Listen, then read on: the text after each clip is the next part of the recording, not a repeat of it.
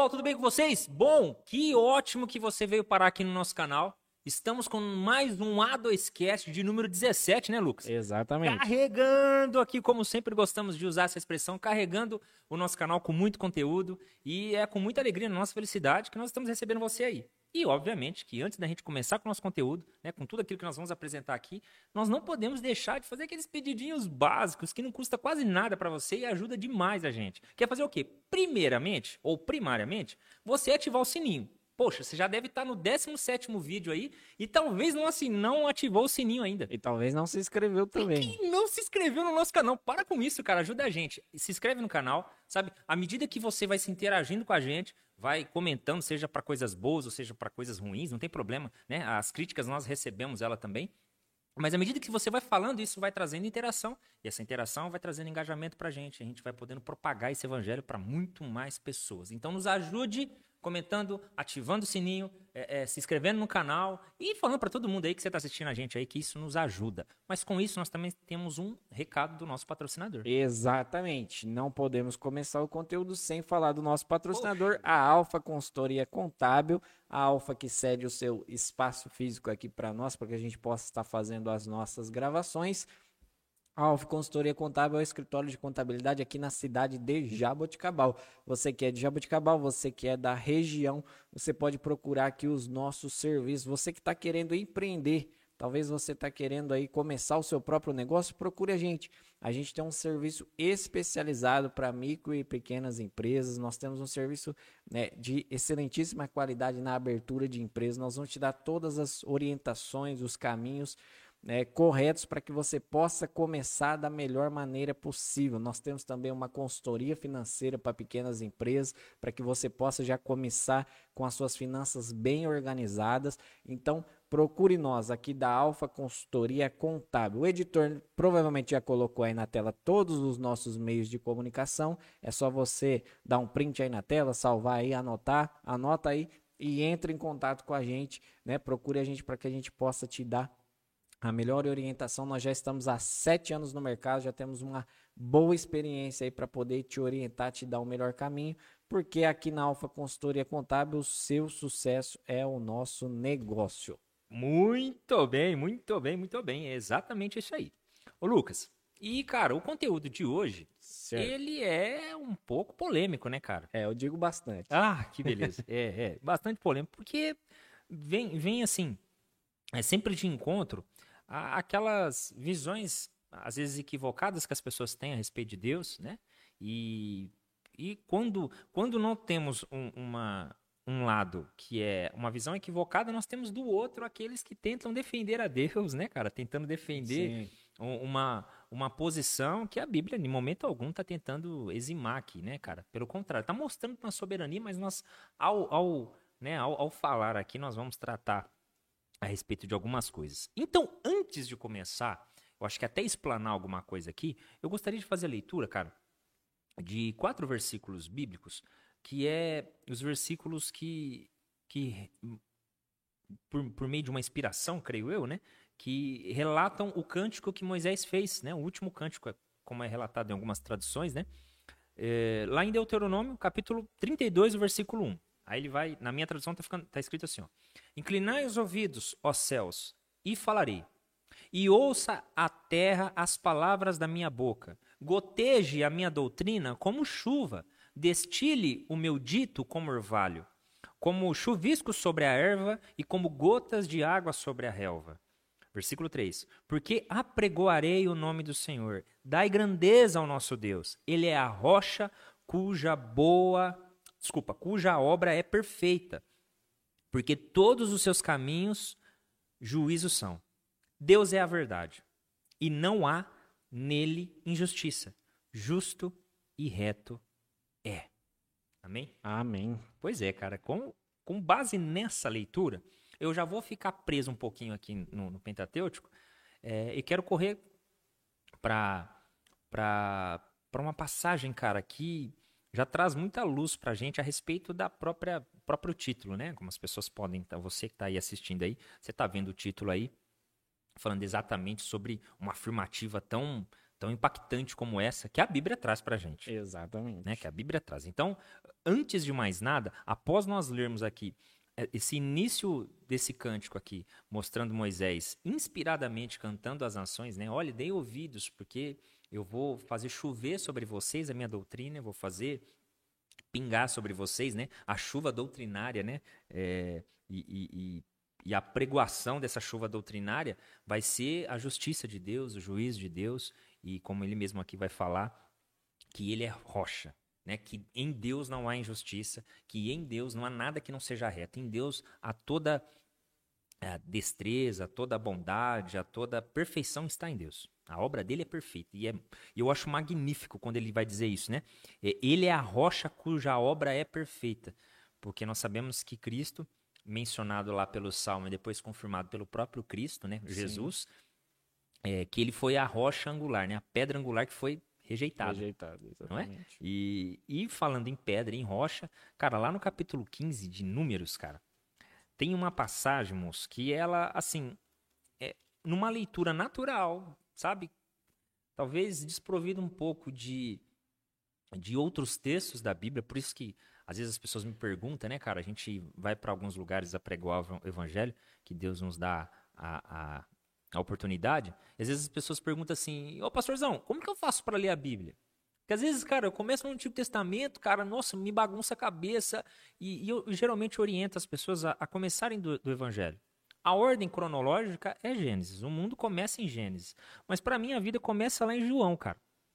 Então se começa em João, para mim, tá? Isso eu vou falar de algo bem particular meu. Isso não deve ser tornado como uma doutrina, porque é uma experiência que eu tenho. É, para mim, a, a, Bíblia se torna mais, é, como que eu posso dizer assim, mais, gente, me fugiu a palavra. Mais didática, não vou usar, a palavra didática acho que não é a correta, mas de melhor compreensão quando eu começo né, o conhecimento ou a busca pelo conhecimento a partir dos evangelhos. Então, a partir dos evangelhos, eu vou para as cartas que são totalmente doutrinárias. Né? Temos um livro histórico ainda falando sobre a igreja, livro de Atos. E a partir dela, eu consigo olhar, né? porque eu estou olhando para o corpo, e a partir dela eu vou começar a ver as coisas da sombra, né? que é o Antigo Testamento. Então, beleza. E quando a gente corre para esse texto, uau! É extremamente chocante. Que é o quê? Capítulo 15 de Números, versículo 32, Lucas. Está falando assim, ó. Estando, pois, os filhos no deserto, acharam um homem apanhando lenha no dia de sábado. E os que acharam apanhando lenha o trouxeram a Moisés e Arão e a toda a congregação, e o puseram em guarda, porquanto ainda não estava declarado o que lhe deveria fazer. E versículo 35. Disse, pois, o Senhor a Moisés: Certamente morrerá o tal homem. Toda a congregação com pedras o apedrejará fora do arraial. E o versículo 30, 36 vai dizer o seguinte: Então toda a congregação o tirou para fora do arraial e com pedras o apedrejaram e morreu, como o Senhor ordenara a Moisés. Uau, Lucas. Exatamente. então, talvez assim, é, se alguém está questionando aí, né? Se alguém, se nós temos aí, provavelmente nós devemos de ter dois públicos. Aqueles que vão falar, tá vendo? Deus é mau. Olha como esse Deus é terrível. Ou seja, o Deus da Bíblia não existe, porque já que ele se prega, né? A Bíblia tem é, contradições, a Bíblia não é tão inerrante assim, infalível assim. É, se tem, nós temos esse lado, tem os outros lados que vão negar. Não, Deus nunca mandou matar. Não, não, você acha que Deus ia mandar matar? Isso é só a linguagem. É a linguagem, é, exatamente, é. cara. Pois é, mas na verdade não é.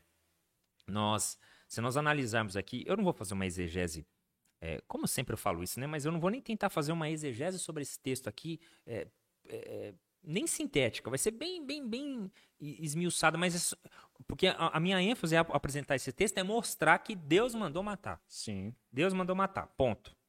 E mais à frente, em outros textos, nós vamos entender as razões disso, né? Se há justiça nisso, né? Sim. Se de fato há justiça, como Moisés cantou, Deus é justo, né? E é daqui a pouco Deus manda matar. Que coisa doida é essa? Pois é. Lucas, o início desse capítulo 15, ele, ele é ele é uma repetição de, das leis que já foram dadas, né? Já foram apresentadas. Então, é por isso que às vezes é, traz muita confusão, né? A, a respeito da quantidade de leis. A quantas leis tem? Cara, é, eu, eu, ao certo, eu não sei a quantidade exata.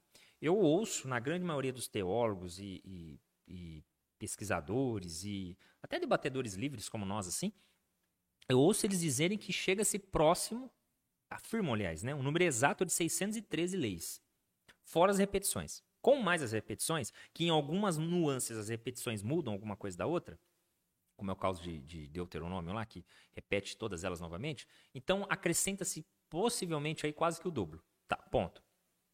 E nós temos aqui então o início dele apresentando isso, só que em todo momento ele vai apresentando é, as leis com um certo nível de misericórdia para com aqueles que cometessem os pecados, pecados que foram definidos nas leis. E importa você que está assistindo a gente aí correr para os nossos vídeos anteriores. Exatamente. Né? nós estamos vivendo uma sequência aqui dos vídeos. Escolhemos esse texto para iniciar exatamente por causa dos podcasts anteriores, tanto o dos Dez Mandamentos quanto o do sábado.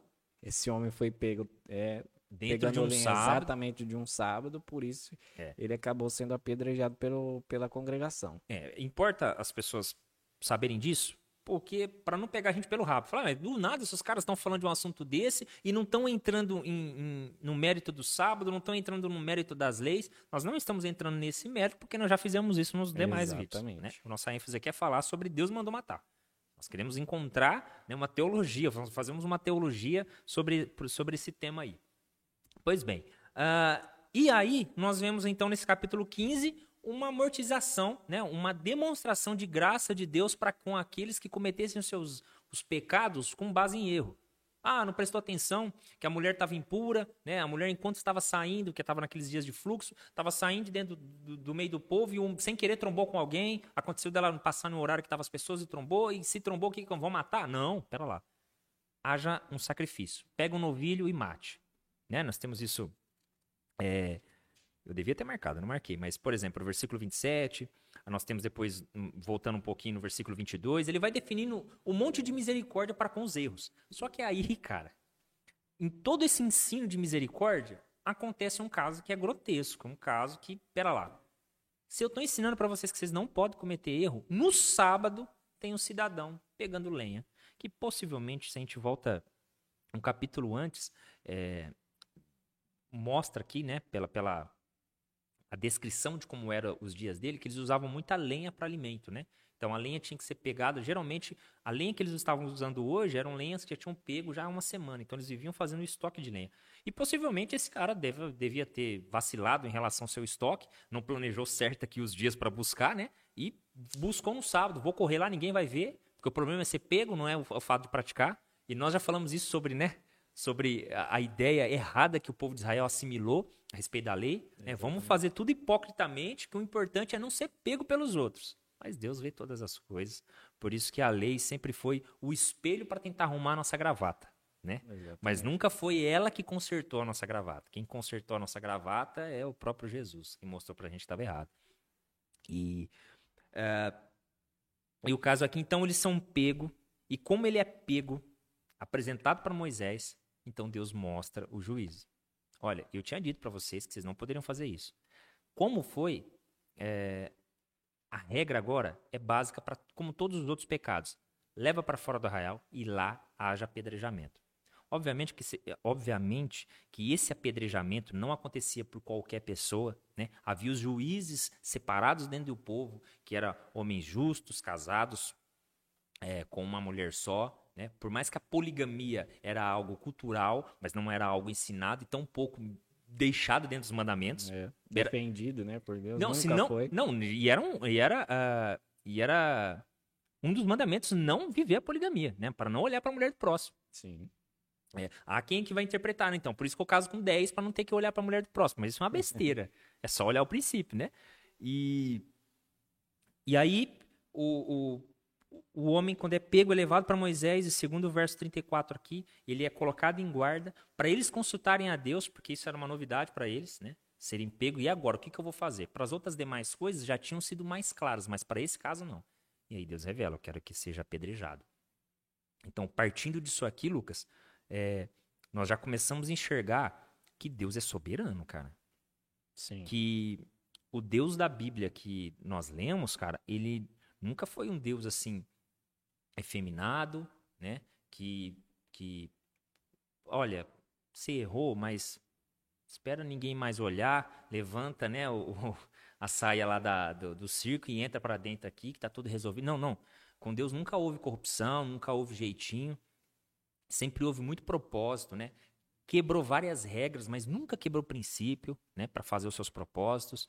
Então, ah, se alguém ainda tinha dúvida a respeito de Deus mata, é claro que nós vamos citar outros textos aqui do qual Deus afirma novamente, mas se há dúvida nos nossos ouvintes agora, ou telespectadores que estão assistindo, né, é, a respeito de que se Deus mandou matar, o texto está aqui. E a ordem foi clara. E nós estamos olhando aqui, não é nenhum juízo né, vindo para com os de fora, para, com os que não tinham a fé de Israel. Nós estamos vendo um juízo exatamente para aqueles que não tinham fé para com os mandamentos. Então, o problema não era a nação, e sim os mandamentos, a Deus. Né? E Deus, como o próprio revelado pelo próprio Moisés aqui no seu cântico, ele é justo. E a justiça se deu exatamente por conta de uma injustiça que foi praticar algo é, considerado é, pecaminoso. Né? Que diferente do que eu estou falando aqui, a construção do texto é de misericórdia para com quem vacila. Né? Vacila no, no termo de, de, falta de vigilância. Sim. Né? Um filho que talvez foi rebelde, é, enfim. É, e o texto está sendo construído dessa forma, mas aqui nós não vemos uma, uma, um vacilo, um erro. Nós vemos, na verdade, uma, uma ousadia. Não, eu vou fazer, ninguém vai me pegar, mas foi pego. Sim. E aí, ao ser pego, nós temos um problema. Então, você tem alguma pergunta para fazer para gente? Sim, é só comentando essa passagem, essa, é, eu creio que esses textos dentro da lei, né, tanto nessa questão aqui, que era uma novidade que Deus manda matar, e em vários outros textos onde, onde a pena era a morte, né, havia claramente a pena de morte lá em, lá em Israel, aqui nós vemos o Senhor tratando, né, é, na questão individual com o povo de Israel. Como Deus escolheu Israel como o povo para si, é, ele para tornar a convivência né, entre pessoa, as pessoas, né, para que um não tolisse o direito do outro, para que né, não houvesse é, desavenças, discussões, problemas, brigas e o que surge né, numa sociedade pecaminosa como nós temos desde, desde a queda, então o Senhor estabelece leis para Israel. E aqui nós, né, né, nesse texto que você leu, nós vemos claramente Deus trabalhando as questões individuais. Então aqui há, há, um, há uma clara diretiva da parte de Deus. Olha, certas coisas que vocês praticarem individualmente, vocês vão morrer. Então existia a pena de morte. Deus não pegava ninguém de surpresa com a morte, né? Deus sempre avisava antes, Deus sempre entregava antes e mostrava, olha, faça isso, faça aquilo, faça aquilo outro, né? Esse cidadão que morreu aqui, ele não morreu injustamente, como alguns vão dizer, né? Vão chamar Deus de injusto. Ele não morreu injustamente porque estava na lei que não era para trabalhar, né? É, Nós... E, e, os demais faziam isso. Exatamente. Então é, tinha o exemplo, né? De, de, dos outros não fazendo e tinha a lei clara e direta, e, e pelo que nós entendemos, principalmente aqui do povo judeu, era um povo que, que transgrediu todas as leis, obviamente, mas eles tinham o cuidado de passar de geração para geração. Então a criança já crescia sabendo quais eram as leis de Deus e as punições para essas leis. Sabendo e vendo, né, cara? Exatamente. Então aqui nós temos uma, uma diretiva. Ah, tá. A diretora está dando os recados para nós aqui. Oh, então, nós temos aqui diretamente uma, uma, uma ordenança né, da parte de Deus dentro das leis para questões individuais.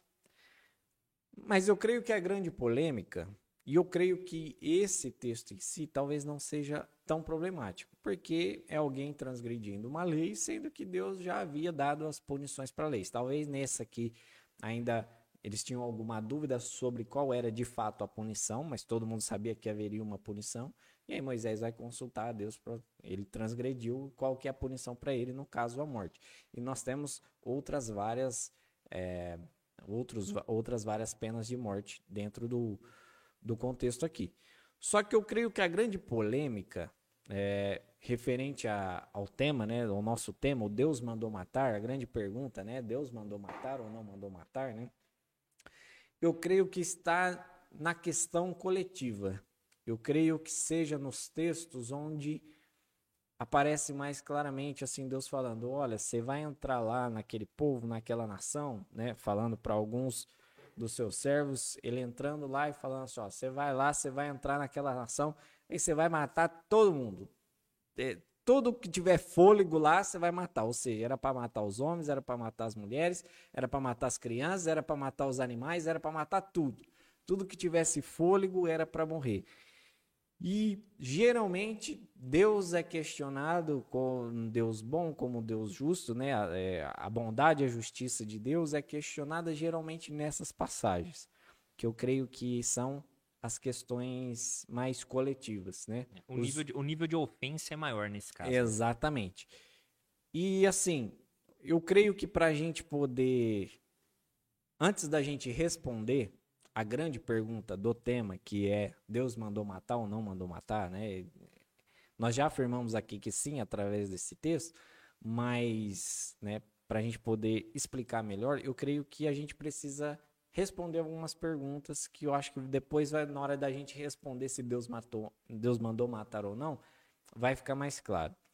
Eu creio que a primeira pergunta que a gente deva responder é se o Deus do Antigo Testamento é o mesmo do Novo. Porque costumeiramente é, Deus é acusado de não ser o mesmo Deus, né? Tanto do Antigo de se converter com Jesus, quanto né? do Novo Testamento, exatamente. Porque no Antigo Testamento nós temos esses textos que nós acabamos de ler e várias passagens que nós vamos ler aqui, mostrando que Deus, né, de fato, dava ordens diretas para a morte de, de pessoas, de, de nações, né, de povos.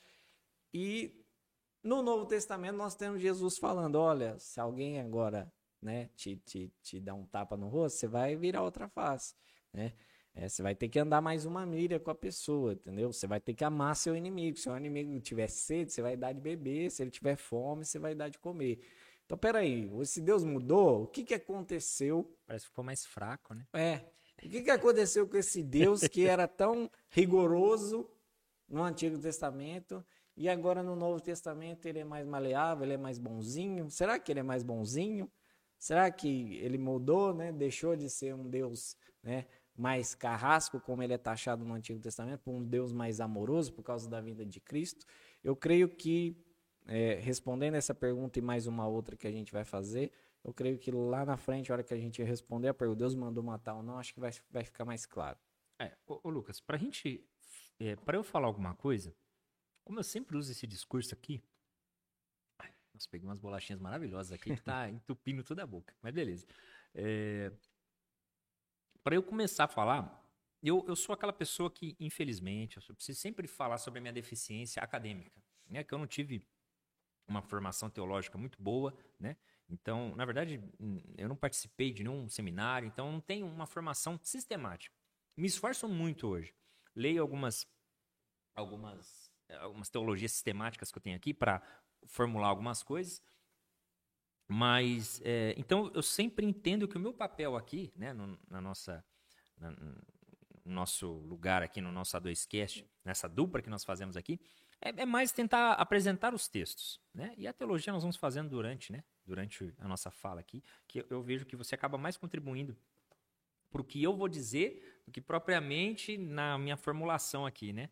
Mas acreditamos, é claro, que o Espírito Santo que está nos levando aqui a entender e a, e a ter essa iluminação. Mas, cara, Paulo vai falar algo e, e ele vai falar algo dentro de um contexto, de um texto, que é o primeiro capítulo de, da carta que ele escreve aos Romanos.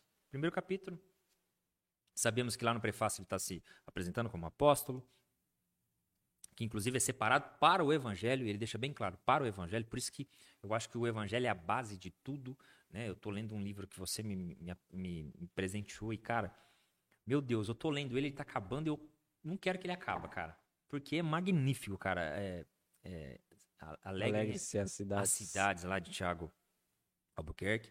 E um livro maravilhoso, cara. E ele bate muito nisso. O evangelho é o centro. É o centro da sua igreja, é o centro da sua missão, tem que ser o centro de tudo.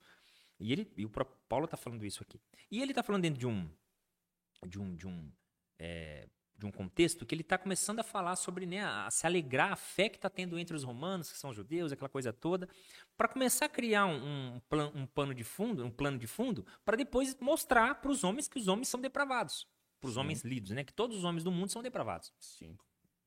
E lá no versículo 17, ele dá aquela famosa, é, o versículo 16, na verdade, né? Ele dá aquela famosa frase que, infelizmente, em algumas, em alguma das vezes a gente vê que mais se tornou um jargão dos crentes do que propriamente um, uma verdade bíblica, né, cara? Uma verdade divina na vida dele. Então, no versículo 16, ele vai falar: Porque não me envergonho do evangelho de Cristo, pois é o poder de Deus para a salvação de todo aquele que crê, primeiro do judeu e também do grego. E o versículo 17: Porque nele se descobre a justiça de Deus, de fé em fé, como está escrito, mas o justo viverá da fé. Como é, nós sabemos, né, o fruto até da reforma acaba nascendo né, de, de, de Lutero ser, ser machucado por dentro, vamos dizer assim, ser tocado por dentro por esse versículo 17 aqui, dizendo a respeito da, de viver pela fé, né? Mas está dizendo o seguinte, ó, se descobre, nesse evangelho, se descobre a justiça de Deus. Então, qual é o evangelho? O evangelho que ele está pregando de Cristo, não é? Então, quando a gente cai na bobeira de pensar que Jesus era um Deus totalmente diferente do seu Deus, duas coisas você pode ter certeza. Primeiro, isso é uma heresia, que inclusive Atanásio, né? Se eu não estiver enganado, Atanásio, é, não me lembro o século, deveria ter pesquisado, mas é, pesquisa aí, cara. Atanásio teve uma época, cara, que estava tendo um concílio em que estavam criando um. Estavam defendendo uma heresia, só que era uma heresia que estava sendo aceita pela igreja, sabe? E era uma, uma heresia que dizia assim: não, tudo bem, então uh, o nosso Deus é um Deus trino. Né? É, é uma trindade, há, uma, há um mistério na trindade. Só que o Deus Filho é um Deus menor que o Deus Pai. Ele é um pouco menor, porque o Deus Filho ele é menor, porque o Pai é, é o Pai é do no Filho. século IV. No, isso, no quarto século. Muito bom. E Atanásio, cara, é, acaba indo para esses desses concílios que estava tendo lá e, e diz o seguinte: olha, eu não vou desistir da doutrina que foi me passada apostolicamente de que a Trindade, né, ela tem o, o, o, a revelação, né, do, de, de, Deus nas três pessoas, sendo as três pessoas com o mesmo poder, sendo as três pessoas é, com, com, com, a, a a mesma característica, ainda que com atividades diferentes. Eu não vou mudar isso. E ele continuou firme até o fim. Por quê? Mais tarde, nós vamos ver que Atanásio, então, é, foi um dos os únicos, né? ou talvez o único, que lutou por essa doutrina. E essa doutrina não veio parar, né? não veio morrer para agora. Então, de cara, nós já temos aí, que se eu não me engano, é a, a, você conseguiu ver qual era o nome da heresia que estavam criando? Não. Era anom, an, os anomalistas. Você não, não lembra agora o nome, mas enfim. É, isso mostra então que uh, se, quando a gente declara, por exemplo, que uh, o Deus do Antigo Testamento e o Deus revelado em Jesus é um Deus menor, é um Deus mais é, é, incoerente, né? aceitando qualquer tipo de vida, qualquer tipo de atitude ou qualquer tipo de pecado, isso é diminuir a Deus e isso acaba se tornando uma heresia. Então a gente tem que abolir isso, negar isso da nossa mente. E segundo, uh, Jesus de maneira alguma deixou de cumprir quaisquer, né, ou qualquer dos mandamentos que nós podemos considerar menores. Ele foi fiel em tudo. E como que você sabe disso? Primeiro, pela trajetória dos evangelhos. Você vê ele cumprindo tudo. Tudo que lhe era requisitado, ele pregava, ele, ele, ele fazia. Se não obstante disso, nas cartas doutrinárias né, que nós temos, se não bastasse o evangelho ser a base, ainda temos cartas que nos doutrinam, que nos mostram as doutrinas definidas. E vale lembrar que lá no início, é, inspirado por Deus, Moisés falou: Olha, povos. Né? Ele não falou para o povo de Israel ali, ele fala de povos numa linguagem falando mundialmente. Né? Olha, povos, as chuvas da minha doutrina vão vir sobre vocês. E, e louvado seja Deus que nós temos as cartas, né, cara? que nos trazem as doutrinas, e lá nessas doutrinas elas definem para nós que Cristo foi fiel em tudo. Cumpriu tudo, viveu tudo. Sim. Paulo falando aos Filipenses, né? Ele cumpriu tudo, tudo, tudo, tudo. Então, o Deus de Israel é o mesmo Deus que é apresentado por Jesus, que é o próprio Deus em Jesus. É o mesmo. Ok, mas então como a gente vai conseguir conectar, né? Ele falando, ó, se lá atrás falaram, o texto que você usa mesmo tá lá no capítulo 4. Hum, não. Tá nos evangelhos, né? Eu não lembro agora se é capítulo 4 ou se é capítulo 6. Só vou ver onde tá, mas eu não vou nem fazer a leitura dele. Ah, meu Deus. Opa, tô em Lucas. Capítulo. Pam, pam, pam. O capítulo é o. Qual que você fala do, da outra Ah, aqui, ó, é o capítulo 5. É no capítulo 5, aí ele vai começar, depois de dar as bem-aventuranças, né? Depois de ele passar as bem-aventuranças, ele começa a dizer é, quem somos nós quando seguimos a ele, os discípulos, sal e luz, e depois ele vai dando um monte de, de, de ensinos, e aí nós vemos a, a, revelação que Isaías tem lá no capítulo 9 a respeito do maravilhoso conselheiro se apresentando aqui, né, cara? Porque ele começa a mostrar todos os mandamentos. Né? Primeiro ele fala: Eu não vim negar eles, eu vim cumprir o que, os, o que a lei e os profetas disseram, eu vim cumprir tudo. E aí ele começa a dar, dar o verdadeiro ensino, né, cara? O próprio Deus ensinando sobre Deus, cara. Aquilo ali é maravilhoso. Ah, se falaram para você sobre. É, sobre adultério, o que, que falaram para você sobre adultério? Se for pego, não, meu irmão, atualmente. Teu coração, cuidado com ele. Ah, o que te falaram sobre os olhos? Ah, quando alguém te fura o olho, não, pera lá. Deixa eu te dizer um negócio. A vingança do homem não produz nada disso. Claro que isso é uma inerência minha, né? Mas é, você vai ver que ele vai falar: não, não, não. Você tem que tratar o mal com o bem, porque bem é maior que o mal. Porque, como, se eu não me engano, nós não fizemos um ADScast falando sobre vingança, né? Não. Não, mas eu tô com uma não. cena de você falando sobre. Acho que foi na, na, nossa igreja. Nós temos um vídeo seu, acho que pregando na nossa igreja, não tem? Trazendo uma ministração sobre vingança. Você cita lá de Romanos. Não, Romanos não. Bom, enfim. Tem lá a cena, eu tenho a cena de você falando na cabeça, na minha cabeça, exatamente, exatamente trazendo uma exposição falando sobre isso, que a vingança pertence a Deus. E nós não devemos tentar fazer a vingança por Deus, né? Seja ela em quais as esferas que for, seja contra nós, contra a nossa família, contra Deus mesmo, é, no máximo nos proteger, mas nunca querer vingar, né? A vingança não pertence a nós. E isso nós vemos em Cristo. Então, na verdade, Jesus não está sendo contra o que Deus disse. Jesus está sendo simplesmente é, a favor, entretanto, ensinando da forma correta, né? Sim. Que, que é o ponto aí que nós estamos. Sim, é dentro dessa questão, se o Deus do Antigo Testamento é diferente do Novo, é, eu creio que isso está muito relacionado com aquilo que nós já falamos no A2Cast anterior, da relação do Antigo com o Novo Testamento. A gente vai ver que todas as leis e essas cerimônias e tudo aquilo que, que que Deus estabeleceu, né? Deus estabelecia até a roupa que deveria ser vestida, o templo, como que deveria ser, o que deveria ter, o que deveria não ter, né? O tamanho, a, a, o, peso, tudo. Deus estabelecia milimetricamente cada coisa ali e tudo tinha uma, uma finalidade que era o quê? Apontar para Cristo.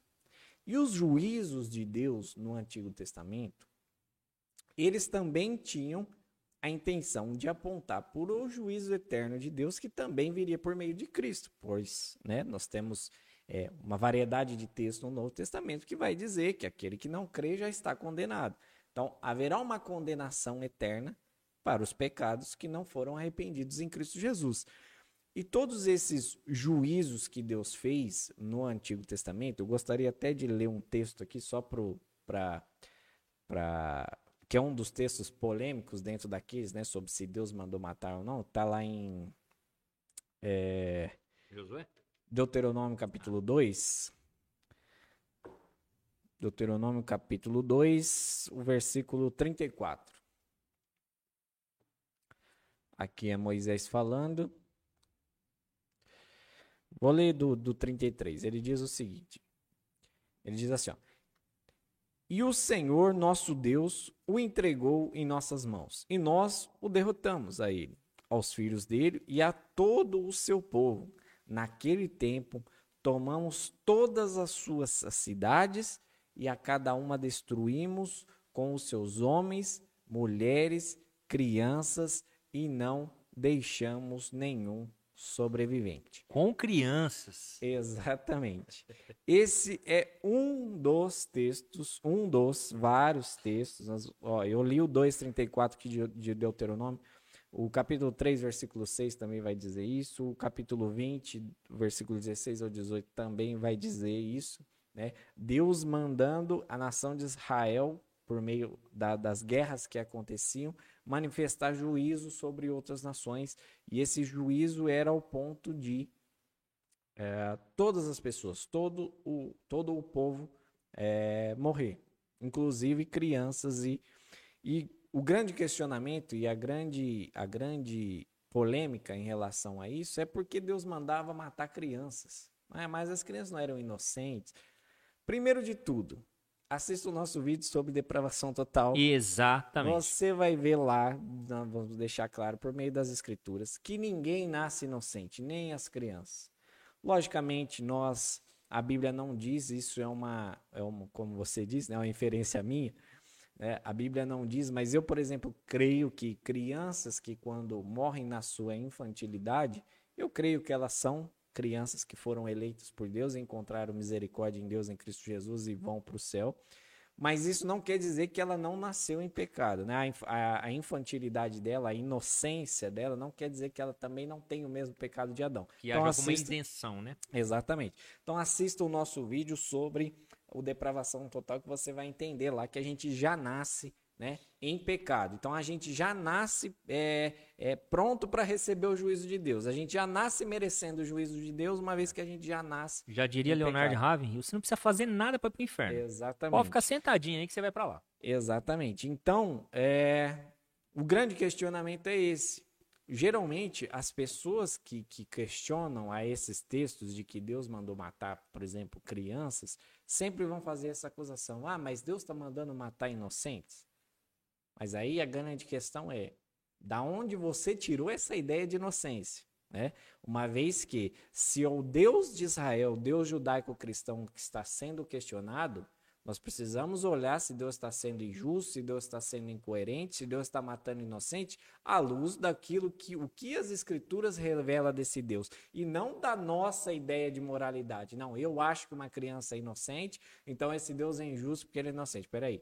Se a gente vai questionar esse Deus, vamos questionar por meio das escrituras que o revela. Ô Lucas, por isso que é, o cristianismo que nós acreditamos, né? Desculpa até te interromper, cara, mas importa muito a gente lembrar é, que nós defendemos tanto, cara, a interpretação bíblica, a exegese bíblica, a Bíblia como palavra de Deus. Né? Temos um vídeo so falando sobre é, que somente as escrituras é a palavra de Deus, Sim. né?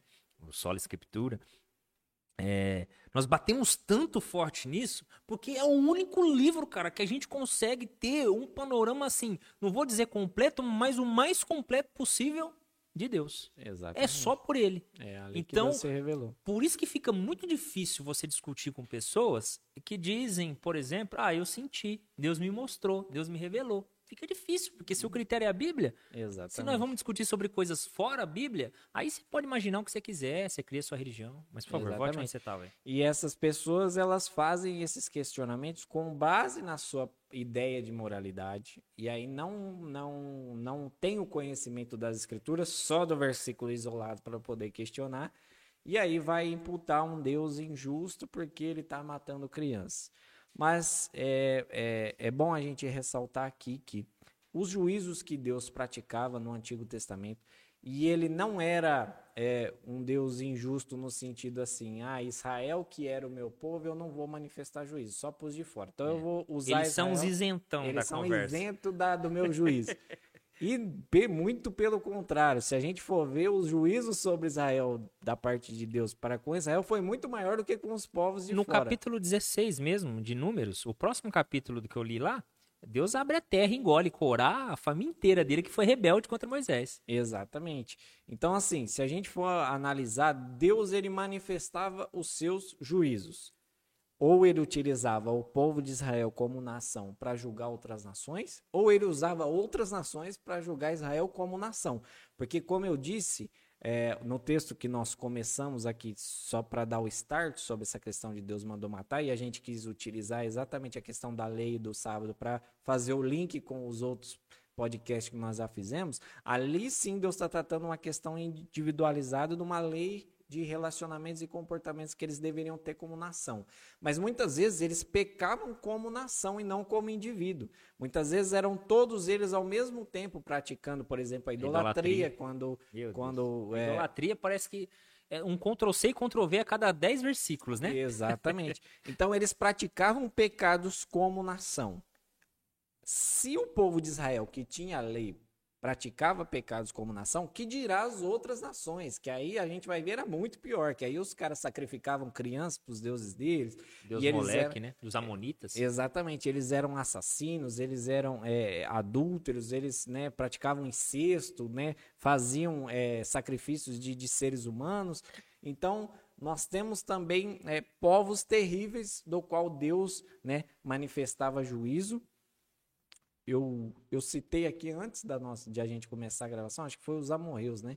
Que eu falei que Deus esperou acumular 400 amorreus, anos. Amorreus, Deus, amorreus, os amorreus, é, lá em Gênesis cita que Deus esperou é, é, 400 anos de acúmulo de pecado dos, dos amorreus para manifestar a justiça sobre eles. Então, assim, é, a forma que Deus apontava é, já para o juízo eterno era fazer essas justiças seja ela individualizada com a pena de morte, como era em Israel, seja né, na, no juízo coletivo por meio de povos, seja Israel julgando outros povos, seja outros povos julgando Israel.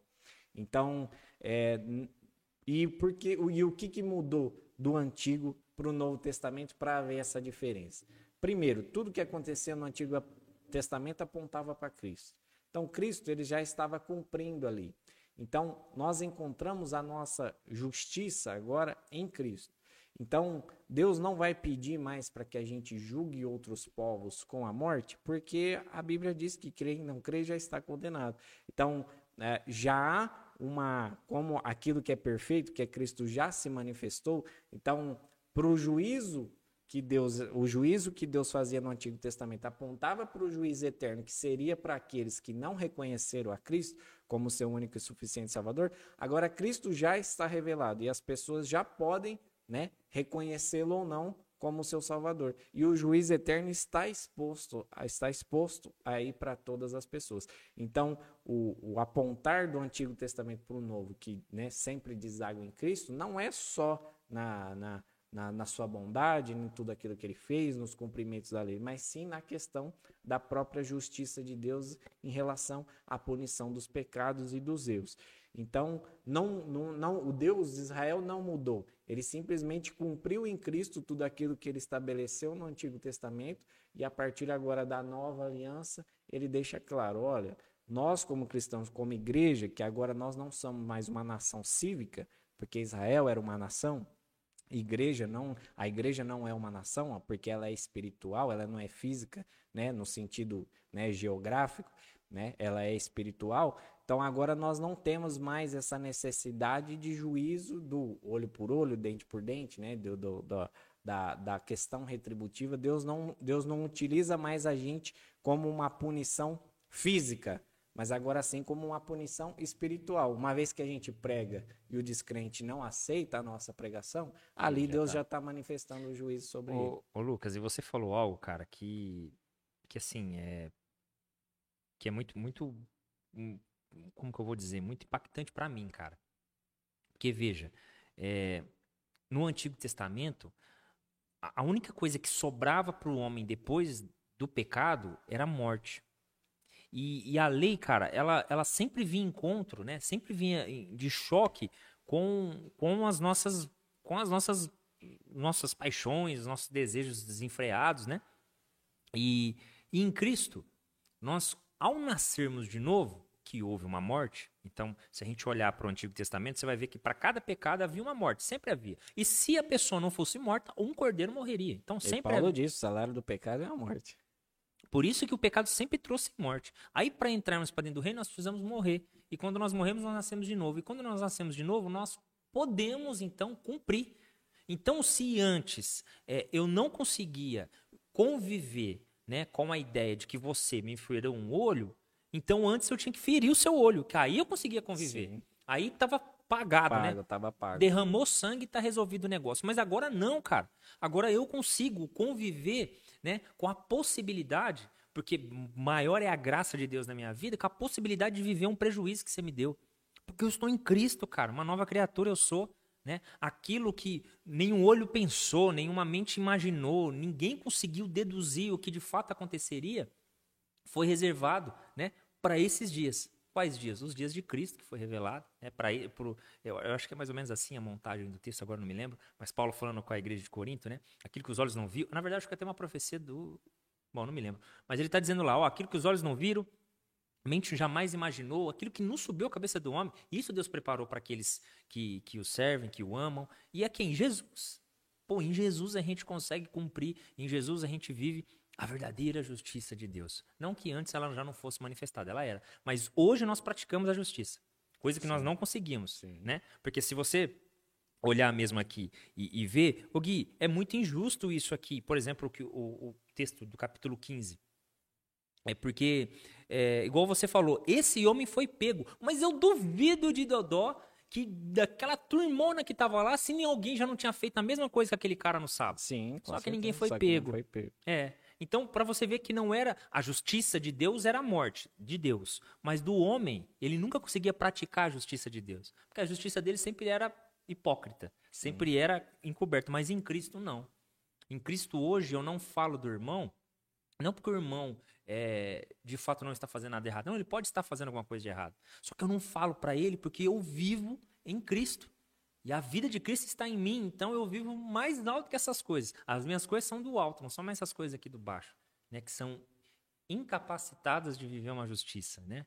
Justiça essa que, como você mesmo falou, fora da Bíblia, realmente, pô, criança morrendo, imagina que cenário, né, horripilante vendo crianças morrer. Pois é, mas essas mesmas crianças, há tempos antes, gerações anteriores, é, provavelmente teriam essas famílias tentando matar outras crianças, né? E assim Sim. a gente vai vendo, né? É, então, essa inocência a gente vê que ela foi perdida mesmo lá, a partir dos atos de Adão, né? Junto com sua esposa, e a gente, até Cristo, vemos que, que Sim, e, e, se a gente analisa muitas dessas passagens que fala que Deus é, é, mandou entrar lá e matar todo mundo, aí mais à frente a gente vai ver que, que, que algumas pessoas daqueles, daqueles povos, daquelas nações, sobreviveram. E aí eles vão causar, causar estrago piores ainda depois lá na frente, né? Aí é, é você vai ver lá que, que aí surgiram reis, né? é, piores né, na, naquela nação e que trazia muito problema para Israel né, e, e para a própria né, sociedade entre eles ali. Então, assim, muito também desse juízo de Deus foi para evitar coisas futuras, por exemplo, como Deus é, escolheu Israel como uma nação sua, e ele, ele até disse para Israel, né, eu poderia ter escolhido outros povos mais numerosos do que vocês, né, mas eu escolhi vocês para que dali, né, da, da, daquela descendência, da descendência de Abraão, surgisse o Messias. Então eu creio também que muito desses juízos desses, de, desses povos, né, que, que Deus mandava Israel como né, juiz desses povos e essas pessoas acabavam morrendo, muito era para que houvesse também essa preservação da linhagem do Messias que haveria de nascer. Assim, é, a gente vê que ao longo da história, é, por muito tempo, o povo de Israel também padeceu o juízo de Deus por meio de, de, de outros povos. Então, Deus não isentava Israel, mas Deus sempre preservou, como nós já mencionamos aqui, Deus sempre preservou os remanescentes, aqueles que permaneciam na palavra de Deus, que, que tentavam, né, ainda que pecadores, mas tentavam viver os preceitos e as leis de Deus para que se perpetuasse essa questão né, da descendência, do qual viria o Messias, do qual Deus enviou. Então, Deus não, Deus não pode, por exemplo, ser comparado, a gente estava conversando um pouco antes da gravação aqui, Deus, por exemplo, não pode ser comparado, por exemplo, ao Deus do Islã, ah. lá onde eles acreditam que, que... Será que os caras não vão entrar jogar uma bomba na gente aqui? Mas é, pode falar. Então, é, é, onde lá o Deus deles acredita que as pessoas que não são da religião, da religião islã precisam ser exterminadas. E aí né? Eles chegam a acreditar que eles precisam cumprir missão de morrer, mas levar uma, os inimigos junto com ele para que ele encontre né, a vida eterna dele lá que eles acreditam, né? E aí pegam pessoas de, de surpresa, aí pegam aviões e explodem prédios, né? numa covardia total. E de, o Deus de Israel jamais foi covarde, porque todas essas nações das, das quais Deus é, manifestava juízo, ele enviava o seu povo em guerra. Aquelas, aquelas nações, por mais pecadoras que fossem, elas tinham totais condições de se defender e por muitas vezes Israel perdeu a guerra contra eles, né? Muitas vezes eles foram levados escravos, né, por causa de, das outras nações. Então assim, Deus sempre manifestou o juízo, mas nunca foi covarde. E como eu já disse, esse juízo que Deus manifestava, seja de Israel para com outros povos, seja de outros povos para com Israel, era para apontar para o juízo eterno, né, que foi né, cumprido em Cristo e que agora, né, é, é, a gente encontra esse juízo em Cristo porque, né, é, é exatamente em Cristo nós vemos claramente a justiça de Deus sendo manifesta. Exatamente, Lucas. Não, e assim só para complementar mesmo, cara, é, Deus, por mais que o, o simples agir de Deus já é justo, a simples vontade de Deus para com o homem, seja, ó, vou decidir jogar chuva. Ah, veio chuva demais. Oh, meu Deus, por que que destruiu? Ainda é justiça, ainda é bom, porque nós não merecíamos, né? É, mas a gente vê, cara, traços teológicos, bíblicos, que sempre aponta para Deus dando uma segunda chance para os homens, cara. Cara, eu fiquei esses dias atrás, eu estava lendo é, eu, eu, eu, voltei, eu quero fazer uma leitura novamente da Bíblia completa, né? E tô lá fazendo a minha leitura e voltei, faz uns 3, 4 dias que eu comecei a fazer isso. Eu tô lendo lá o, o, a Bíblia aqui no, no início e me deparei com aquela passagem de Ló, cara. Eu tinha me esquecido de como tinha acontecido a destruição de Sodoma e Gomorra, né? Porque nós só vemos assim, aumentou a prostituição lá e, e cara, é, é, é só você ter um pouquinho de informação histórica a respeito de como era né, esse primeiro mundo aqui, esse antigo mundo, nos dias bíblicos, você vê que as histórias bíblicas, né, as, a, os acontecimentos, ele não era algo assim tão, tão exclusivos do povo de Deus, dos que só escreveram. O mundo ouvia as coisas que aconteciam. Por exemplo, o acontecimento do, do mar abrir, isso foi repercutido pelo mundo todo. Sim. Então, como você mesmo está dizendo aí, quando as nações sabiam que Israel chegava, todo mundo tremia. E não tremia porque ah, Israel é tão grandão assim, não, porque sabia que tinha um Deus sobre aquele Sim. povo lá, que era um Deus diferente, não era igual aos deuses deles, né? E, e quando, por exemplo, a gente vê para os grandes inimigos de Israel, que é os filisteus, que tinham o seu deus Dagon, o problema de, de, dos filisteus, cara, você vê que nunca foi assim, é, é, simplesmente de querer ter o que Israel tinha mas de não, sabe, aceitar que o seu Deus, Deus era um Deus fraco, claro. um Deus pequeno que talvez nem existisse. Era, eu acho que era essa a questão que sempre fez eles perseguir o povo de Israel.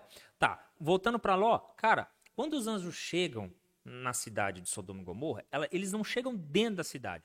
Eles vão para a casa de Ló. E Ló, segundo os textos anteriores ali do capítulo 19, vai mostrar que ele não morava lá dentro de Sodoma, que era Sodoma, depois Gomorra, né? Era uma cidade ligada na outra.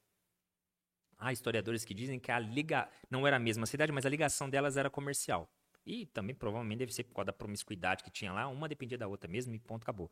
Só que Ló não morava lá dentro, ele morava nas proximidades. Então, antes, antes dos anjos chegarem lá, Ló viu e trouxe, tentou levar eles para casa dele. Né? Os dois mensageiros, ou é, visitantes, como algumas traduções dizem. E ao levar, o povo que estava na cidade correu para ele. Falou: não, pera lá, eu quero ter relação sexual com esses caras, eu quero estuprar esses caras. Eu não sei qual era a imagem dos anjos, né? Se eles pareciam ser mais homem ou mulher, né? Como a gente sabe. Não temos uma boa teologia a respeito de anjos, assim, Sim. tão bem definidos, mas o que dá a entender é que eles não têm sexo, né? Assim, visualmente. E eles olharam para eu quero ter relação com eles, quero estuprar eles, eu quero ter relação com eles. E logo, desesperadamente, vendo que aquela confusão, o povo cercando a casa deles, né? E a Bíblia não fala, então eu não acredito que Ló tinha uma tenda, como era o caso de Abraão. Eu acredito que Ló morava na, nas ideias historiológicas é, das histórias que tem, que provavelmente a casa dele era uma caverna. Então a entrada era só por um lugar, não tinha como ele sair para outro. Não tinha janela, aquela ideia toda, né? E todo mundo cerca lá, tenta entrar, e Ló desesperado falou: vou dar minhas filhas. E o, os anjos jogam ele para dentro e falam o seguinte para Ló: que é o texto que eu rodeei, rodeei para falar nele agora. É, o, os anjos falam para Ló, Ló, é o seguinte, nós vamos destruir essa cidade, você tem que ir embora daqui. Só que antes de ir embora, tem alguém lá que você quer que chama? Genro, neto, filho, um papagaio, alguma coisa. Qualquer gente que tiver lá, se tiver alguém, vai chamar eles. E Ló faz isso. A Bíblia fala que do, do, no período da noite Ló vai, sai, chega pro genro dele, olha, gente, Deus vai destruir, o Senhor vai destruir Sodoma e Gomorra. O negócio tá feio aqui. O fedor dos pecados de vocês chegou no céu, cara. Vocês precisam ir embora daqui porque vai destruir. E no versículo 14 do capítulo 19, os genros vai virar para Jó, para Ló, perdão, e vai dizer: "Você tá louco. Você está fazendo uma brincadeira". A linguagem, a nova linguagem é, de hoje vai dizer, usa essa expressão: "Você está brincando com a gente. Você acha que Deus vai destruir?". E eu suspeito que eles imaginavam. O cenário econômico perfeito. O lugar era maravilhoso, porque era fechado com campina, não tinha como vir tempestade, não tinha como próximo de lagos. Então era um lugar perfeito. Você acha que vai vir destruição? Ué, não é que possivelmente caiu fogo do céu? Então, cara, assim, esse, esse, esse juízo, como você me citou, não é assim repentino, do nada, pum, ó, Deus mandou matar os animais e as crianças e beleza. Chegamos lá, tava todas as crianças degoladas. Não, cara, né? Houve assim, houve uma elevação no nível moral de uma nação para que houvesse né, exter um extermínio de uma outra nação.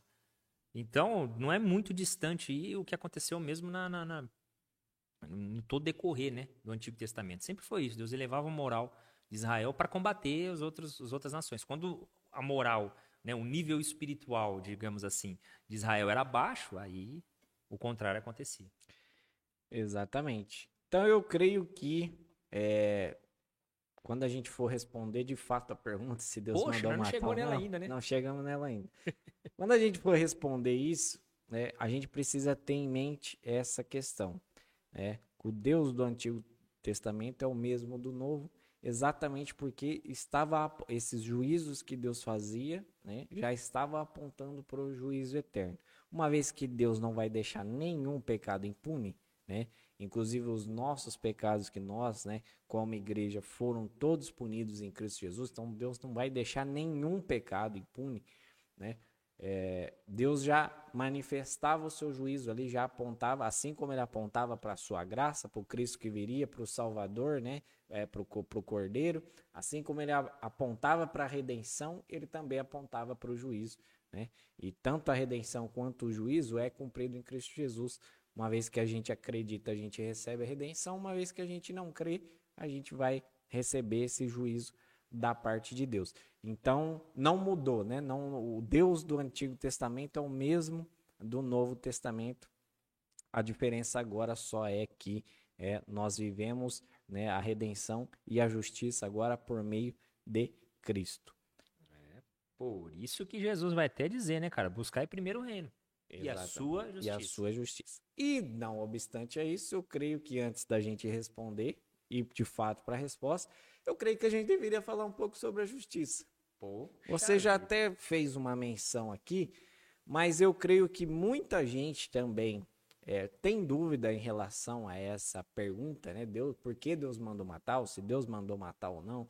Muita gente tem essa dúvida, até no meio cristão, no meio evangélico cristão, é, exatamente porque não conhece qual é a justiça de Deus elas, as pessoas dentro do seu imaginário, infelizmente, muitas delas por falta de conhecimento, que esse conhecimento não foi transmitido, ela vai atribuir à justiça de Deus a mesma justiça que a nossa. Sendo que Isaías vai dizer que a nossa justiça é como trapos de imundície, né? É, e vale lembrar que essa expressão ele está falando sobre os absorventes das mulheres. Exatamente. né? Esses época. trapos de imundície era exatamente era o, o, o, pano, né, que a mulher utilizava ali como absorvente. Então ele vai dizer que as nossas justiças são como isso. Então não tem como nós, né? Cheio de sangue no nosso pano. Exatamente. Meu Deus. É, atribuir a nossa justiça à justiça de Deus. Então, qual é essa justiça de Deus? Eu creio que para a gente é, é, entender essa pergunta, né, se Deus mandou matar ou não, a gente precisa entender a justiça de Deus fora da nossa ideia de justiça, que a nossa ideia de justiça é a justiça retributiva, né? É como nós demos lá, olho por olho, dente por dente. Né? Você me bateu, você vai tomar e pronto, acabou. E nós, infelizmente, nós continuamos a viver, por causa do pecado e nós, nós continuamos a viver assim, mas nós precisamos entender e manifestar a justiça de Deus. Você quer começar a falar sobre? Cara, eu, assim, é, eu, eu não sei se. Eu... Não, melhor você começar falando. que eu, ia, isso, que eu ia falar de um outro ponto aqui. É assim. Não, é. Sobre a justiça de Deus, é, eu não vou ler né, nenhum texto, mas eu, para logicamente que eu vou dar uma referência aqui para você entender, leia os Salmos. Procura, joga no Google aí, é, Justiça de Deus nos Salmos. É. Principalmente nos Salmos. É lógico que é no, é, o que eu vou falar aqui é referente a todo Antigo e Novo Testamento mas principalmente nos salmos, os salmistas, né, nas suas expressões das canções, eles deixam, eles deixam a justiça de Deus mais clara. Então, é, para não ficar só nas minhas palavras, eu não vou ler aqui porque não vai dar tempo, né, de eu ler todos os salmos aqui que falam da justiça de Deus, mas eu peço que você leia, leia os salmos que falam sobre justiça, sobre a justiça de Deus. Você vai ver lá e você vai entender que a justiça de Deus faz parte do seu ser, né? Então, Deus ele é, um é justo, é, faz parte do, né, do atributo do ser do caráter de Deus. Então, Deus ele é justo. E por que, que a justiça de Deus ela é diferente da nossa? Exatamente porque, como Deus é a justiça, então tudo que ele faz é justo. Tudo que ele faz é a manifestação da justiça de Deus. Então, quando Deus está cumprindo a sua vontade, ele está sendo justo porque ele está sendo totalmente né, justo com o seu caráter, com o seu ser. Então, quando ele está manifestando o seu amor, ele é justo. Então, quando ele está manifestando a sua ira, ele é justo. Quando ele está manifestando seu, a, a, a sua onipotência, Paciência. a sua onisciência, sua onipresença, sua misericórdia. Quando Deus está manifestando o seu ser, ele está sendo justo. Então, se Deus, né, é, é, pela sua justiça, né, e aplicando o seu juízo, né, fez com que crianças morressem, mulheres, né, nessas, nesses textos que nós lemos, né? nações completas, Deus estava manifestando a sua justiça. E eu creio que é importante a gente falar sobre a justiça de Deus, porque a gente, é, a gente, a gente comete esse pecado gravíssimo em, em muitos textos das Escrituras, não só referente a, por exemplo, esse, muitos temas teológicos que às vezes a gente tem dúvida, a gente sempre apela para a justiça de Deus com base na nossa justiça, que é a justiça retributiva. E quando nós olhamos para a justiça de Deus, nós jamais podemos é, é, é, levar para a nossa limitação, né, para os nossos panos de imundícia, e sim enxergar a justiça de Deus como a Bíblia apresenta. E como a Bíblia apresenta, apresenta é a justiça de Deus, é Deus manifestando a sua vontade. Você vai ver lá em vários salmos os salmistas falando: Senhor, é, manifesta tua justiça por amor do teu nome. Senhor, lembra da aliança que o Senhor fez conosco. Se Deus fosse manifestar a justiça retributiva, muitas vezes, quando os salmistas pediram a justiça, era para eles serem exterminados, mas na verdade os, os, os, os os salmistas estavam pedindo a justiça de Deus, que era para Deus ter misericórdia com eles, porque se fosse, se a justiça de Deus fosse só retribuição, era para eles serem exterminados e serem mortos. Então eles pediram, ó oh, Senhor, manifesta a sua justiça, ou seja, lembra da tua aliança, porque foi, lembra do teu nome, glorifica o teu nome na tua aliança, ou seja, tem misericórdia de nós, porque o Senhor prometeu para nós, né, na sua aliança. Então ele apelava para a justiça de Deus, ou seja, apelava para o nome dele, apelava para a sua glória, e não para retribuição, se ele estivesse pensando em retribuição, ele ia morrer. Então, ah, para gente, para ficar mais fácil essa questão, né? Se Deus mandou ma matar ou não, é importantíssimo a gente ter essa ideia da justiça de Deus conforme as Escrituras apresentam e não como nós imaginamos. A justiça de Deus é Deus fazer a sua vontade.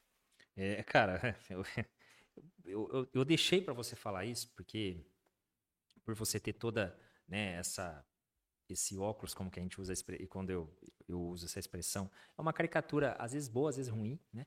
É, do, da soteriologia é, calvinista que você tem, né? E eu sei que, assim, a exposição da justiça, a exposição da glória de Deus, ela é muito mais bem teologicamente definida e apresentada, às vezes, por você do que por mim, né? Quando estou apresentando alguns minhas, dos meus pontos. É, eu acredito que eu não deixo de tocar, eu, aliás, eu não toco na glória de Deus, né? É, mas eu sei que você acaba, devido a acho que até o conhecimento, né, o compêndio de, de textos que você tem, de conhecimento teológico, isso acaba sendo apresentado de melhor forma para você. E também não queria esgotar o que você ia falar. Mas, cara, eu queria fazer uma leitura que é exatamente Ló, oh, Ló Jó, é, falando sobre isso. É, aliás, Jó não, na verdade é um dos seus amigos, mas agora eu não me lembro quem foi, cara, mas está no capítulo 37 um dos seus amigos vai apresentar para Jó. E eu gostaria que você lesse aí, Lucas, porque minha tradução ela é um pouquinho difícil a compreensão. Jó 37. Jó 37, o, o versículo do 21 ao 24, se possível. 21 ao 24. Exatamente. Diz assim: Eis que ninguém pode olhar para o sol que brilha no céu, uma vez passado o vento que o deixa limpo. Do norte vem o auro esplendor, pois Deus está cercado de tremenda majestade. Quanto ao Todo-Poderoso, não o podemos compreender. Ele é grande em poder, porém não perverte o juízo e a plenitude da justiça. Por isso as pessoas o temem. Ele não olha para os que se julgam sábios. Pois é, cara. É, é, o amigo de Jó aqui tá falando para ele, ô Jó, ô meu irmão, se nós tem dificuldade de olhar pro sol, cara, se nós tem dificuldade, sabe, quando o sol tá estralando lá no meio-dia, de bater os olhos firme nele que nós fica cego, e fica cego mesmo, é, como é que nós vamos olhar para Deus, cara? Olhar para a justiça de Deus e. Aliás, olhar para o próprio ser de Deus, para a majestade de Deus e tentar compreender os seus planos. Eu já, já fiz várias vezes aqui menção daquele texto de Isaías no capítulo 55, que a gente gosta de dizer, olha, porque Deus dizendo né, com, com o povo de Israel, porque os meus pensamentos são mais altos que os vossos pensamentos, os meus caminhos são mais altos que os vossos caminhos. E ali, cara, ele é, ele tá, aquilo ali não é uma promessa vazia de que você vai receber coisas boas nessa vida. Eu, eu uso a expressão vazia porque eu sei da profundidade, né, da, das verdades escondidas dentro daquele texto ali, principalmente por questão histórica, é, contextual. E, e só resumidamente falando, quando ele fala que os meus caminhos são mais altos, ele está falando do seu propósito. E os meus pensamentos, aliás, quando ele fala dos seus caminhos serem mais altos, ele está falando da sua obra. A obra dele é maior do que qualquer obra que nós possamos imaginar e até mesmo fazer. E os pensamentos, obviamente que é o propósito. Os seus decretos, suas definições, a sua soberana vontade é maior do que a nossa. Então, precisamos lembrar. Né? Jonathan Edwards escreveu um livro, que deve estar ali atrás, Pecadores na Mão de um Deus Irado, né? que ele representa pra gente lá, cara, cada verdade que incomoda, sabe? Não dá para você ler nem deitado, porque te fica te furando nas costas, assim. E, e não tem como a gente fugir de Deus. Quanto mais cedo nós temos a compreensão como cristãos, e claro que a gente usa sempre essas expressões aqui, precisamos conhecer, precisamos ter é, o conhecimento, mas nós estamos falando aqui é, por termos antropológicos, né? Mas obviamente que nós acreditamos que a conversão é algo espiritual sobrenatural. Sim. Né? Algo transcendente. Nós estamos falando isso, mas eh, não queremos estimular você a se auto gerar de novo, se né? auto-justificar. exatamente, auto-justificar. Não tem como a gente fazer essa obra. Mas uh, os termos escriturísticos que nós temos para apresentar é, irmão, você não pode conseguir por si só, aliás, você não, não vai conseguir por si só ter uma compreensão clara da majestade de Deus, porque como é, é citado aqui pelo, pelo teólogo aqui que fala com Jó, Ô, meu irmão, a gente não consegue fazer o básico. A gente não consegue ter compreensão e nem planejamento para o dia de amanhã. Né? Olhar para o sol, é o tamanho que o sol é, e o sol é um astro. Não tem nem vida em si mesmo. É um trem que Deus colocou lá no céu pendurado né? para cumprir um propósito. Quem dirá olhar para a majestade de Deus? E aí, Paulo, né? lá na frente, então, no capítulo 3 de Romanos, aí eu li na minha tradução, que eu acho que é dá para entender por aqui. No capítulo 3, no versículo 21, ele vai falar: Mas agora se manifestou sem a lei a justiça de Deus, tendo o testemunho da lei e dos profetas. Olha só, sem a lei, mas tendo o testemunho. Isto é, a justiça de Deus pela fé em Jesus Cristo para todos e sobre todos os que creem, porque não há diferença. Porque todos pecaram e desconstituídos estão da glória de Deus, sendo justificados gratuitamente pela sua graça, pela redenção que há em Cristo Jesus. Só temos uma justiça porque Deus nos deu uma justiça. E essa justiça se torna uma justificação para a vida da gente, né? Sim. E, e, e, como ele mesmo falou aqui, ó, o que ele manifestou, ele manifestou sem a lei. Ué, porque ele abandonou, ele abandonou a lei para manifestar ela? Não, o que ele fez foi por pura soberana vontade dele. Colocou a lei só para ser uma testemunha, né? De que somos justificados, né? estamos limpos, né? livres da ira vindoura, porque alguém nos justificou. Então hoje, quando nós chegamos diante de Deus falar, Jesus, consegui, permaneci fiel até o fim como o Senhor pediu. Ok, né? Entra. Na hora que entrar vai estar escrito lá na porta lá. Eu já sabia, porque foi eu que aconteceu. É, que, que, você, o, a justiça que você viveu é a minha justiça. Exatamente. Né? Então, é, se, se há uma, um, uma impressão correta que nós devemos, devemos ter da justiça, foi essa que você apresentou.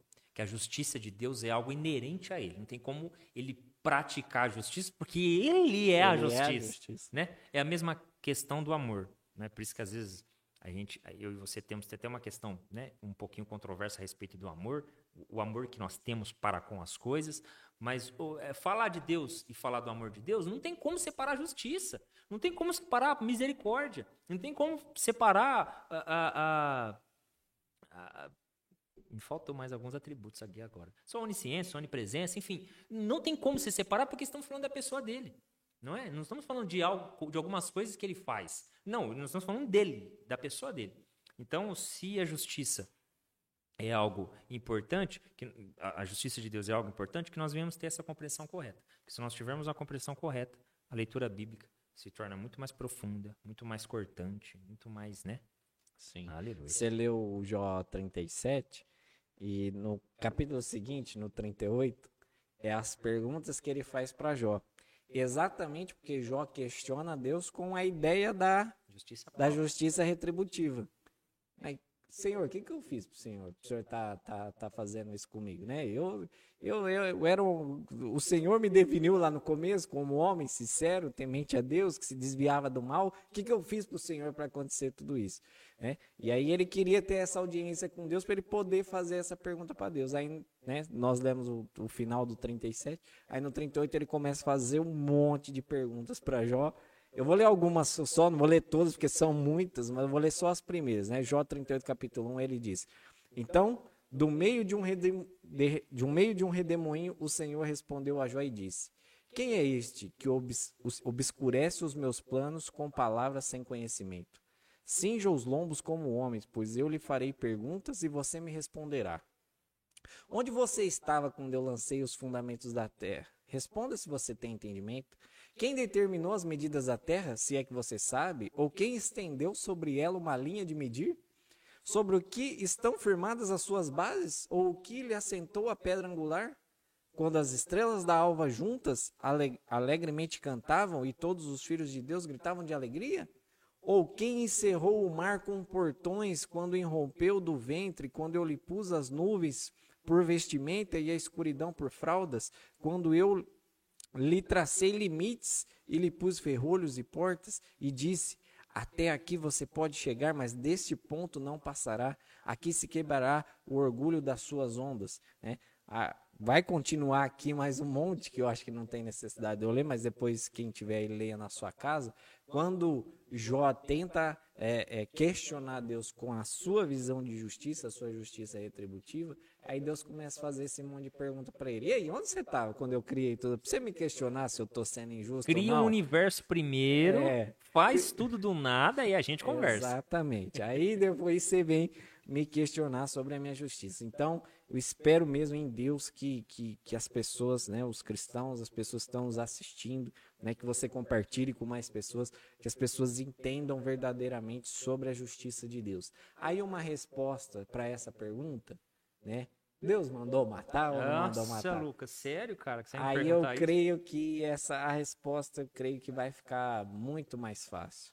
É. Quando a gente entende, né, é, a justiça de Deus, e quando a gente entende, né, que tudo que Deus está fazendo tem um propósito e se cumpriu em Cristo Jesus, né? É, essa pergunta não faz mais nem sentido, né? Porque quando, depois que Deus faz esse monte de, de, de pergunta para Jó, Jó faz o quê? Se cala diante de Deus. Aí no fim de tudo ele vai dizer: Olha, Senhor, eu conhecia só de ouvir falar, agora os meus olhos te veem. Então ele não tinha mais o que questionar Deus depois desse monte de pergunta que Deus faz para ele, porque ele entende a grandiosidade de Deus, dos seus planos, né, dos seus projetos, dos seus propósitos. Ele se cala diante de Deus. E nós, diante de uma pergunta dessa, né, porque Deus mandou matar, eu acho que a gente não deveria nem responder, porque eu creio que quando a gente entende a justiça de Deus, entende os seus planos que foi revelado para nós nas Escrituras, é, a resposta para essa pergunta é até irrelevante. Exatamente. É.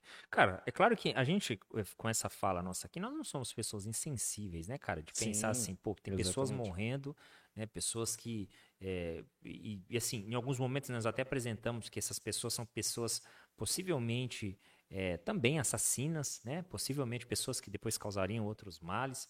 E, enfim, nós não somos insensíveis. O, o, o, quando nós dizemos aqui que fica mais fácil explicar, é teologicamente. Sim. Né? Porque, humanamente falando, qualquer tipo de perda, a dor, a morte, o homem ah, não foi criado para morrer. Certeza. Isso nos dói, isso nos afeta, né?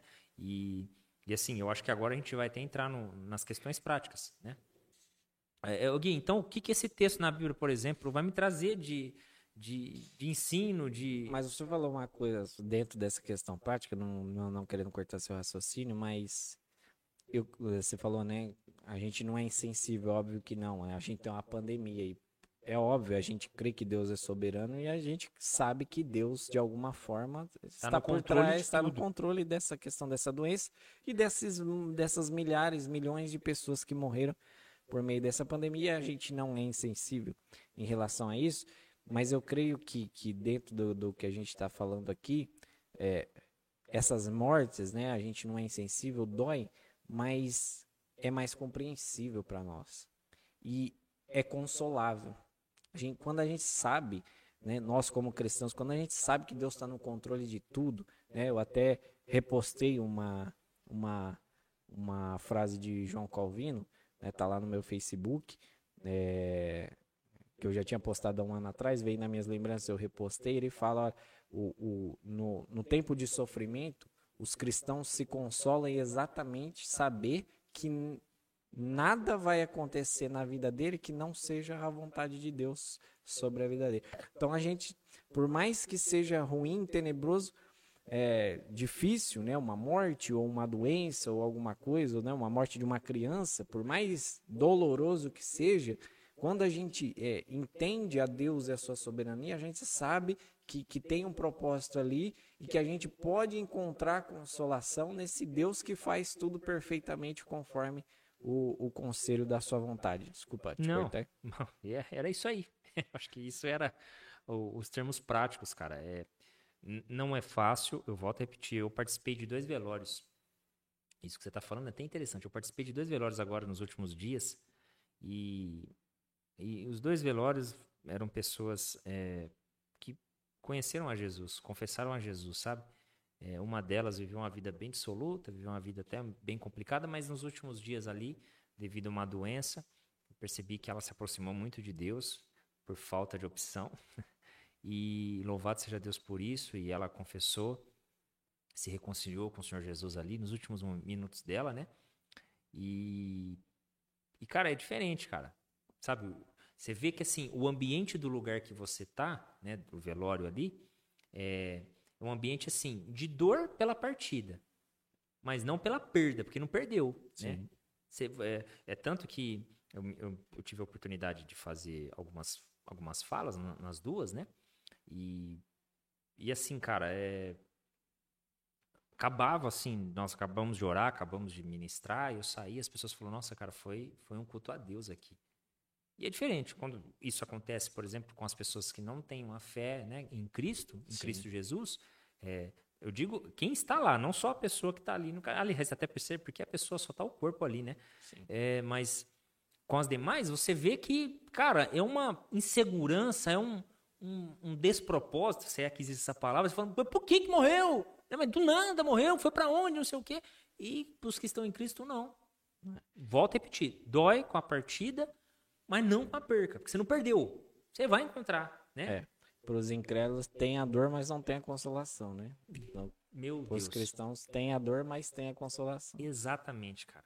Então, assim, é, eu acho que um dos pontos mais cruciais de ensino que a Bíblia nos traz a respeito de Deus dar ordens, matem, né? Faça isso, é mostrar que Deus é soberano mesmo, cara. Sabe, não é uma meia soberania, sabe? Não existe um livre-arbítrio do homem que impeça Deus de fazer alguma coisa, ainda que eu acredite em partes, não sei se essa é a melhor expressão, né? Eu não vou nem usar, que eu acredito em livre-arbítrio para não me taxarem de uma coisa, mas eu acredito que o homem ainda tenha vontades para alguma coisa, mas nunca vai impedir Deus de fazer suas vontades. Deus é soberano. E é importante que o cristão acredite nisso, mesmo que esteja com uma arma apontada para sua cabeça. O Tiago Albuquerque vai dizer em um dos seus escritos, eh, lá no livro, que numa uma oportunidade, um ladrãozinho chegou para ele lá em Fortaleza, colocou uma arma na cara dele e falou o seguinte: me dá aliança. Ele falou, tio, você tá louco? Porque ele usa alguns linguajares dele lá. Né? É, ele falou, tio, você tá louco? Eu vou te dar minha aliança? Não, cara. Quero ir levar meu celular, meu relógio, eu levo minha aliança, não, pô. E ele ficou apontando a arma, não, me dá essa aliança, tio, me dá a aliança, eu vou levar, eu vou levar. Bateu com, deu coronhadas nele, acabou empurrando ele. E no final das contas pegou a aliança dele, saiu correndo e deu dois tiros para trás. Os tiros não pegou nele. E tempos depois, é, esse cara bateu nas, na porta da casa dele, pedindo comida, porque estava passando fome. E ele não bateu o olho e falou: oh, Você lembra que você me assaltou? E ele, pô, tio, foi mal. Pois é, mas eu te perdoo. Não, em nome de Jesus, me perdoa. Eu aceitei a Jesus, eu estou servindo ao Senhor. Fiquei, inclusive, fiquei sabendo que o senhor é pastor tal. E depois ele conta, né, que para infelicidade dele, é, tempos depois, esse homem acabou sendo executado lá pela, por um bando lá da, da quadrilha, mas ele aceitou a Jesus. E por que, que eu estou falando isso? Quando você verdadeiramente confia nessa soberania de Deus, cara, pode estar uma arma apontada para tua cabeça, mano. Pode estar com todos os boletos do mundo chegando na tua casa. Toda, sabe, circunstância apontando por um, por um cenário, sabe, nossa, meu Deus, horrível, cara. Mas Deus está no controle. E Deus, como soberano, dando a sua palavra, é a dele que prevalece, não é a minha. Não é à toa que Isaías vai dizer toda a palavra que saiu da minha boca. Ela nunca vai voltar vazia, porque Deus é soberano, cara. E eu e você, né, a nossa diretora, todo mundo aqui, nós precisamos descansar nessa verdade escriturística. Sabe que, cara, por mais assim, por mais que a vida real, né, que a realidade é, seja desconexa dessa verdade, que parece que você vai voltar para sua casa, você vai decidir se você vai ser fiel ao seu esposo ou não, se vai pagar suas contas ou não, se você vai ser, você vai ser fiel a Deus ou não, em, em todos os, os, seus mandamentos, suas vontades. Enfim, se por mais que pareça que você está correndo frouxo, né, que as coisas estão tá correndo frouxa na sua vida, Deus ainda é soberano. E ainda não, né? Deus é. Acho que tem que, falar, tem que usar a expressão correta. Deus é. Então, talvez o termo prático para isso é confie na soberania de Deus, não na liberdade do homem, por mais que eu seja aquele que confessa o armianismo. Não, mas eu creio na liberdade do homem também. Eu sou calvinista, mas eu creio na liberdade do homem. É, então, não é isso. Eu creio que a resposta para essa pergunta, creio que ficou clara. É. é. nós, né, antes de responder, era, era bom a Tem gente esse plano todo exatamente aqui. a gente quis dar esse plano de fundo exatamente para que porque é exatamente não ter esse plano de fundo muitas vezes que nos levam a a, a, a precisar defender a Deus, é, exatamente. exatamente. A, a, e até às vezes questionar ele, né? Às vezes, como até o próprio Jó fez. Então, é, espero que as pessoas tenham sido abençoadas, que tenham aprendido um pouco mais da teologia, da palavra de Deus, né? Que você, para a gente terminar, eu gostaria de ser ah, eu quero. Faz os pedidinhos que eu vou ler a frase. Ah, por você. favor. Hoje Lucas. eu vou ler a frase. Pois é, bom, se você ficou até aqui, poxa, minha diretora, estão em qual ponto aqui? Aqui. Tá. Ó, se você ficou até agora, por favor, irmão, ó, contribua com a gente aí. Ativa o sininho. Talvez você ficou até agora, você não ativou o sininho ainda. Clica, é só bater o dedo aí, não vai mudar nada na sua vida e vai abençoar demais a nossa vida aqui. É, se bem que vai mudar assim, porque você vai começar a se avisar todas as vezes que a gente subir os conteúdos aí. Bom, fora isso, eu vou pedir também para você comentar, tá? Vá lá na nossa fanpage. Nossa fanpage está lá, Teologia 2. Tem, a gente é, quase nunca, né? Mas de alguma maneira a gente tenta postar alguma coisa lá, subir algumas imagens lá, mas nós precisamos da sua interação, tá? Então se você ficou até agora, né, não deixa de, de comentar. Nós temos, é, provavelmente fica aqui na descrição do vídeo, eu não me recordo agora se fica, mas provavelmente fica. Todos os nossos, os nossos canais né, de, de, de áudio que nós deixamos aqui, os nossos ah, nós não estamos, estamos com problema ainda. Não, não fica, mas não, mas não fica, mas, mas a gente tem lá. A gente tem no. Mudar a câmera para mim aqui? ah, bom, então muda que eu vou falar aqui, faz favor. Nós estamos nas principais é, plataformas de podcast, né? Não vai estar no link da descrição, mas eu só porque ele falou agora eu vou deixar no link da descrição. Mas nós estamos no Cashbox, nós estamos no Google Podcasts, nós estamos no Apple Podcasts, nós estamos no Spotify, que é o mais utilizado pelo pessoal aí o Spotify. E nós estamos no Deezer também. Só o Deezer que a gente não está conseguindo a, a, a, a plataforma está com problema lá, a gente não está conseguindo subir, mas todas essas outras, Google Podcasts, Apple Podcasts, Spotify, Cashbox, nós estamos todas essas plataformas, estão todos os nossos podcasts. Os outros vídeos não, o, o, os vídeos do Conhecendo a Verdade, as pregações, o Ao Pé da Letra, os outros quadros que a gente tem aqui não tá lá.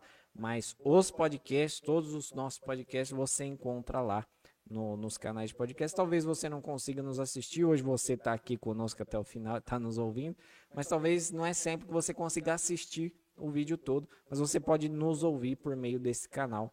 Né, dos podcasts. É isso, mas um dia ainda vou aprender a falar bonito igual você fala, assim, viu, cara? Que esse negócio de youtuber não é muito a minha não, praia, é, não. é costume. Se mas... inscreva no nosso canal, like no vídeo. isso aí. Você Estamos tem alguma coisa no Facebook, Instagram e para terminar, nós vamos terminar com aquela frase. Hoje sou eu que vou falar aquela Isso, frase. por favor. Então não poderia citar uma frase de outra pessoa que não seja de João Calvino. Muito bem, louvado seja Deus. João cara. Calvino, ele diz o seguinte: a morte só é assustadora para aqueles que têm a sua mente exclusivamente neste mundo. Hum, meu Deus. Amém? Deus abençoe a todos. Seja todos Deus, gente. Deus. Obrigado, Até hein? O próximo é vídeo. nóis, cara. Conseguimos mais um Até e mais. louvado seja Deus.